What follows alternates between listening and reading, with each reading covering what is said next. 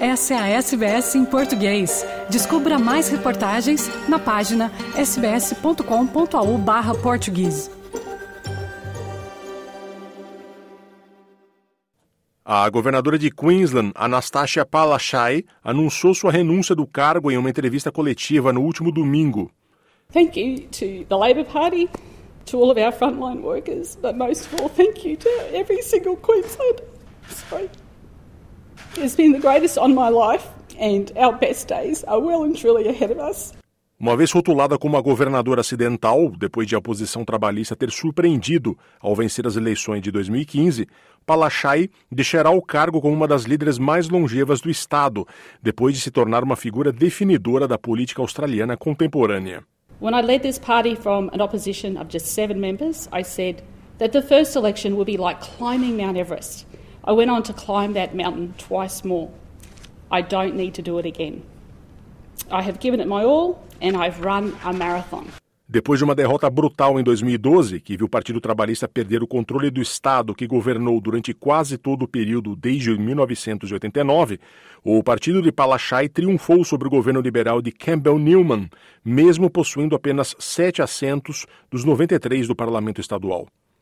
Ela foi a primeira mulher a se tornar governadora da oposição e a primeira mulher a vencer três mandatos, liderando o primeiro gabinete de maioria feminina na Austrália.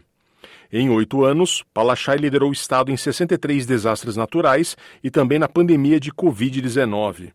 Este ano, ela se tornou a atual governadora há mais tempo na função, após uma série de denúncias de líderes da era Covid, incluindo Daniel Andrews, em Vitória, Mark McGowan, de WA, e Michael Gunner, do Território do Norte, todos trabalhistas.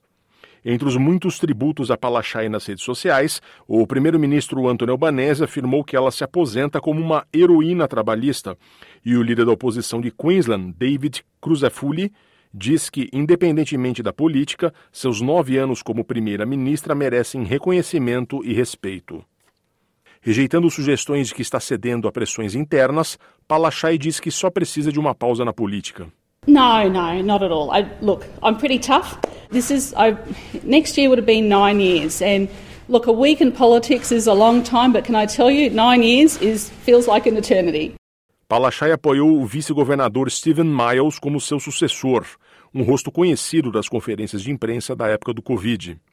Miles confirmou a sua nomeação num comunicado, agradecendo à ex-governadora pelo que chamou de extraordinário serviço público e prometeu desenvolver o legado de seu governo.